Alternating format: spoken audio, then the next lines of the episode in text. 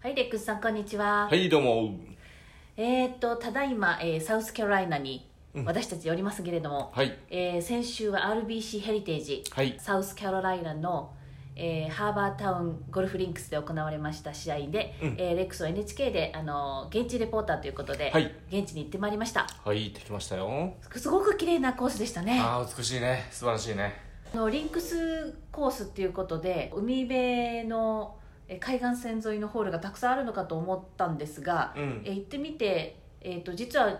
2ホールだけですよねそうよね。実際まあ、リンクスにね、そうなるとはね、そうだよねは。いうんでその他は意外とあの両サイド高い木がねうんせり立ってて、ちょっと日本風のねあのうんフェアウェイがちょっと若干狭めでう、ん。あのグリーンがちっちゃいああのの、めちゃくちゃちっちゃい。綺麗なね綺麗な本コー当ス美しいゴルフ場だなっていう印象を私は受けたんですけれども、うんえっとレックスはどのような印象でしたか今回は、あの、海が見えるのもね、あの、さっき美穂が言ったように、17、18だけは見えるんだけど、はいラウンドしてたら、海風がバーッとか吹いてきたり、まあ、いろんなあアングルから風も吹いてくるんだけど、はいラウンドしてたらなんとなく海がもうすぐそこにあるなっていう予感はするんだよねうん早林の向こうの方からと林をこうの先にちょっと空間がバッと空が開けてるとこがあったら、はいはいああこの先は海なんだなっていうのはなんとなく感じるホールもあるんだけど実は高い木がこうせり出してきて森の中をなんか進んでいくような感じのコースよね、うんだからあの風がすんごい中で回上空で回ってるから、はい平均のねグリーンの大きさが3500スクエアフィート大体ツアーっていうのが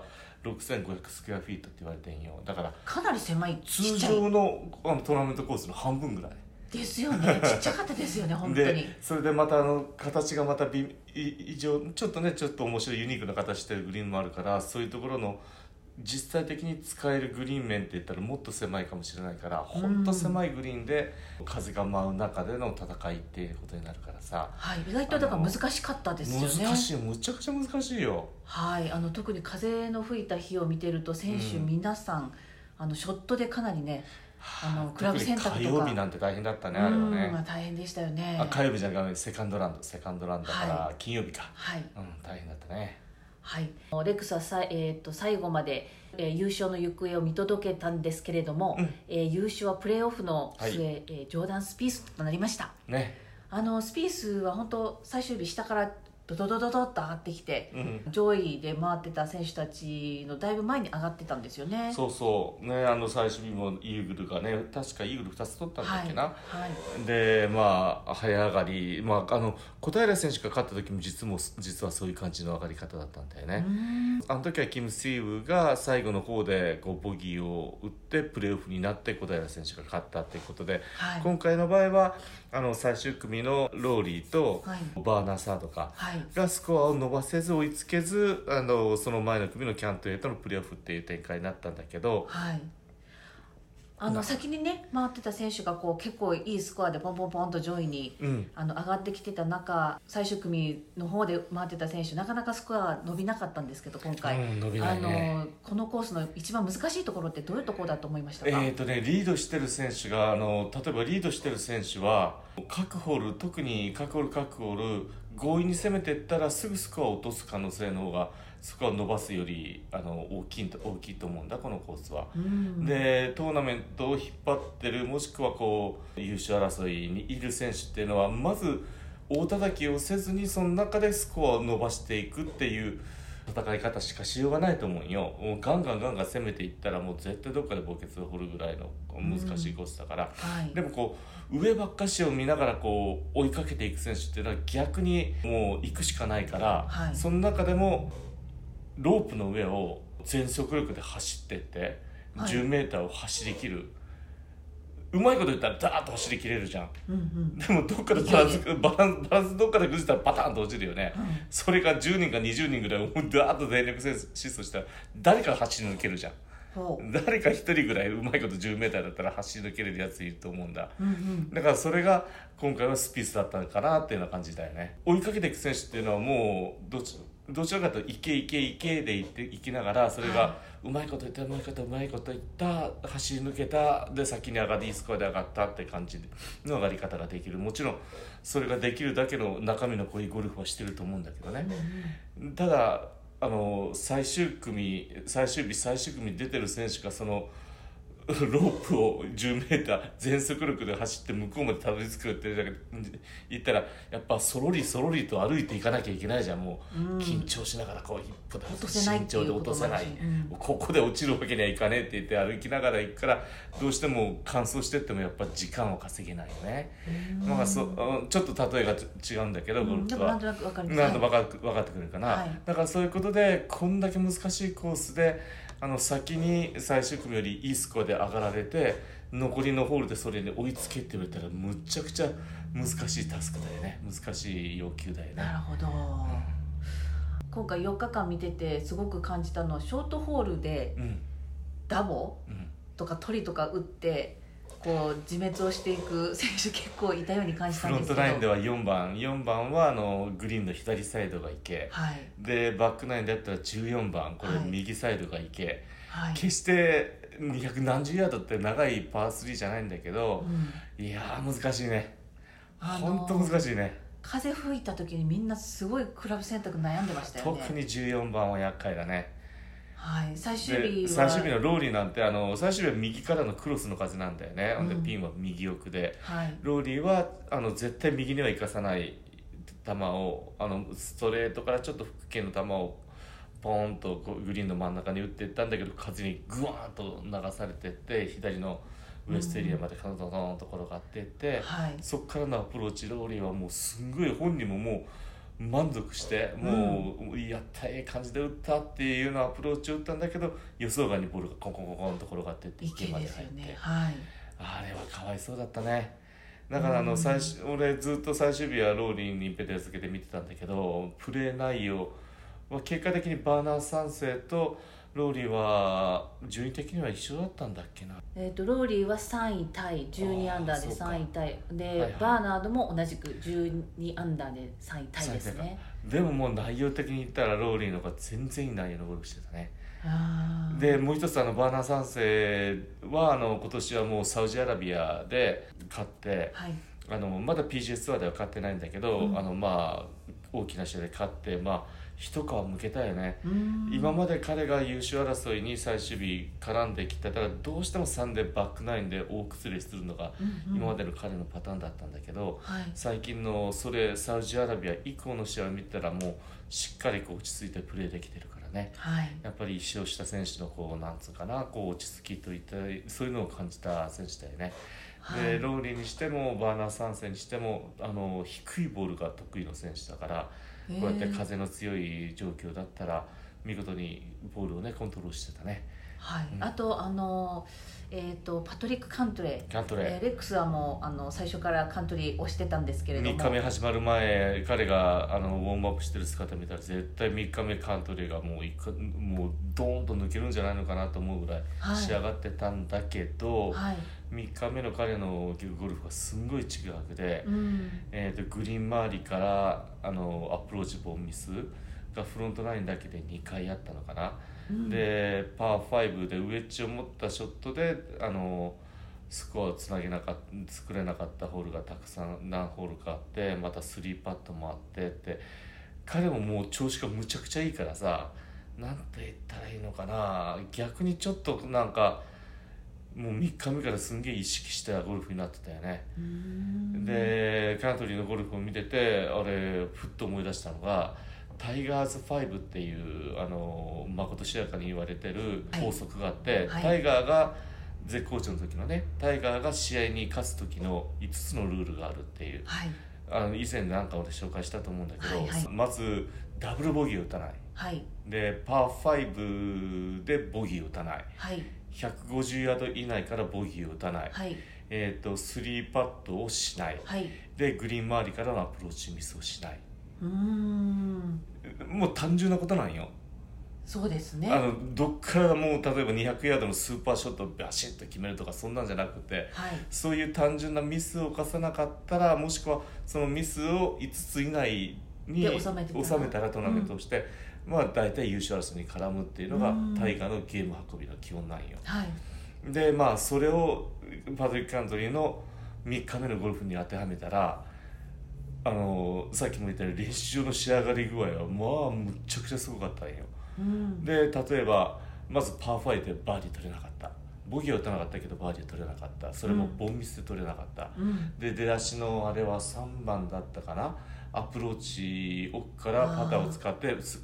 もう素ボギそうですねはいーでバーディーパットの見ると切れ目150ヤード以内からのショットでのバーディーがほぼ取れなかったはいでスリーパットも犯したでその3日目だけスリーパット2回やったのかなだから3日目だけでタイバターガイズ5もう5つぐらいもう犯してんのよだからまあそのコース自体もそういうミスが犯しやすいコースではあるんだけど、はいキャントリーはその5つのぐらいのミスをもっと厳密に言ったらあったかもしれないけどね3日目のゴルフでそその中でも70でもあってんだよね1アンダーでバトルキャントリーって、はいだからそのタイガーが言ってるこうボンミス基本的にはもうボンミスをしないっていうルールだから、それそれさえ犯さなかったら彼のあのパトリック・キャントリーの3日目のラウンドって多分65ぐらいがいけていってるそんな内容だったのよそれが70になって結果的にプレーオフで敗れたっていうのが、ある意味こうね彼にとってはもうもちろんプレーオフに行ってあのセカンドショットショートアイアンでうんバンカーの目玉になって、ね、寄らなかったっていうのはあるんだけど実は逆算的に言ったら3日目でもう試合が決まってたのかもしれないよね、うんそれもあれだよ何度も言うのにスーパーショットが打てなかったって決まったんじゃなくて、はいボンミスがあったからダメだったんだよねはいだからこういう PGA ツアーの世界最高峰で争ってる選手たちの中での優勝争いを左右するところは何かって言ったらもボンうミジスョジョーダン・スミスのあの最終、ね、プレーオフのあのバンカーショットスーパーショットでペタッとしたってのもあるけどさ、はいそれ以上にやっぱボンミスしないってことなんだよね、うんそこに尽きるなってなんか今週思ったよね、はいうんで優勝したそのジョーダン・スピースあのレックスは直接あのプレーの内容は見てないと思うんでうんすけプれレどーオも、フでしか見なかったねはいえーとまあ、この優勝は彼にとってはどんな意味があるんですかねね、お父さんになって初めての優勝だし、はい今シーズンも何個も優勝争いから見ながらも勝ちきれなくてほんで彼が言うにはあのボールストライキングに関してはむちゃくちゃいいんだけどそれが成績に現れなかったっていうんだけど、まあ、ややっとそれがまあ結果に現れたよね今回ね。はいで実はあの試合が始まる前スピースは初日午後のスタートなんだけど、はい俺木曜初日のそのスピースがスタートする前にコースに行って。はいちょうどスピースが、えーとクラブハウスから離れて駐車場の向こう側にあるフィジオのトラックフィジオってあの選手たちがこう体の治療をするフィジカルうん、フィジカルトレーナーのはいトラックから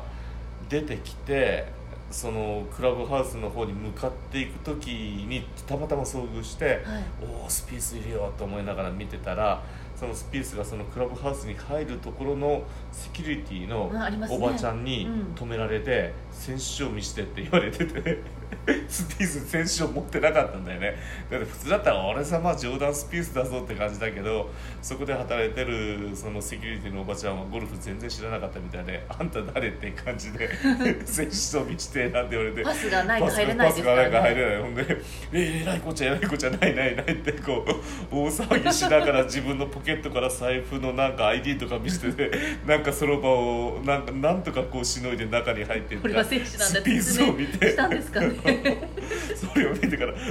スピース今週とんでもない受難の1週間になるな」なんて思いながら見てたんだけどでもそのその時怒怒らないっていうかあのあー不満なく普通に探しもうはて半分苦笑いしながら「いやごめんな俺俺は選手なんだけどよ」っていうような感じでこうやってるスピースを見てでもなんかこの人いい人やななんて思いながらさうんね見てたんだけどはさまさかそんなスタートを切る前にそんなアクシデントがありながらさうんうんスピースが最後にこう勝ち抜けるっていうのもすごい面白いななんて思いながら今週のねあはのい試合をなんか見てみました。はい、わかりました。ありがとうございます。初日と2日はあの金谷選手とうん小平選手、えーと出場してましたので、えーはい取材をしましたけれども、はいえーお二人残念ながらね予選通りませんでしたが、どんな様子でしたか？えー、とまず小平選手、はいこのコースでもね優勝した経験もあって、うんあの本人も期待してたと思うんだけど、えー、と初日は4番のパー3で池そでしすよねて、あのショートホール2日目はいいゴルフしててあの14番のパー3で今度右手前の池か、そうでしたねあの時俺14番はちょうど彼のプレー見てたんだけど低めの弾道綺麗な球を打ったんだけど突風が吹いてきたんだよね、風強い日でしたからねね、それでダーンと手前に関係なし手前に落ちて池で結果的にトリプルボギーになって、うんそこで万事休水になったんだけどそれ以外はいいゴルフしてたと思うね、本人もねあのうん手応えはあるとはね言ってましたよう、ねうん、今回は残念だったんだけどまだまだあのやる気本人のね戦闘意識意欲は強いし、はいえー、と今週はおそらくオーランドで休んではい来週のメキシコオープンはい PGA ツアーの新しい試合なんだけどそれはどうやら出れるらしいからはいあのそれに出場予定そして出れない週はコンフェリーにも出場するっていうことなのではいまだまだこだわり選手は期待したいねはい応援したいですはいで金谷選手はいかがでしょうか金谷選手はね頑張っとったよ、うんただあのさあのさっきのタイガー5じゃないんだけど今週金谷選手にしては珍しくボンミスが多かったね見ててうんグリーン周りさほど難しくないところからの何気ないボギーうんえそっから 1m も残すのそっから1ねうんそっから栄養素切んないのでなんかそれが入んないのっていうボギーもしくはそれが結果的にダブルボギーになるホールとかも多くあったと思うんだけどまあそれはあの、ね今回最強ののグリーンがあのバミューダ芝の上のライグラスオーバーシードしてんだけど芝目が結構あんだよねはいだからあの綺麗なグリーンで戦い慣れてる選手にとってはちょっとやりにくいグリーンだったかもしれない。一つは、でそれが金谷君のショートゲームのフィーリングにマッチしなかったのかもしれないしはいあとは今回が4連戦になるのかな金はい谷選手は、うんはいでその前にあの1試合パーマにも出てたから結構7週間8週間ずっとアメリカにいたんだよねそうですねだからあのー金谷選手は一言も言わなかったけど肉体体力的そして精神的にもかなり疲れもひ蓄積し疲労が溜まってたんじゃないのかなはいでそれがそういうさっき言ったボンミスにもつながったのかもしれないけど、うんこれはこれでもちろん金谷選手は自分の中でそれも消化してまた次に向かっていくと思うしはいでなんといっても今回はあのマッチプレーであの最初のリーグ戦を突破したからさ、そういう意味でもあの彼も言ってたけどこう自分が戦っていく方法っていうのもなんとなく見えてきたっていうようなことも言ってたしさ、はいえー金谷選手にとっては今回またすごい有意義な、あのー長期滞在だったんじゃないのかななんて思ってます。はいあのまたリチャージしてうん再挑戦してほしいですねはい、えーということで、えー、と今週は今ヘリテージが終わって月曜日なんですけれども、えーレックスの予定は今週は、えー、とニューオーリンズで行われるあのチューリヒクラシックはいこれ男子ツアーにしてはあの唯一のあの団体戦団体で2人一組で戦う試合、おお面白そうですねそうそうそう去年俺現地に行ったんだけど、はいこ今年はあのオーランドから、えー、とゴルフ TV の解説です。はいわかりました楽しみにしてます、はい、ではありがとうございましたありがとうございました。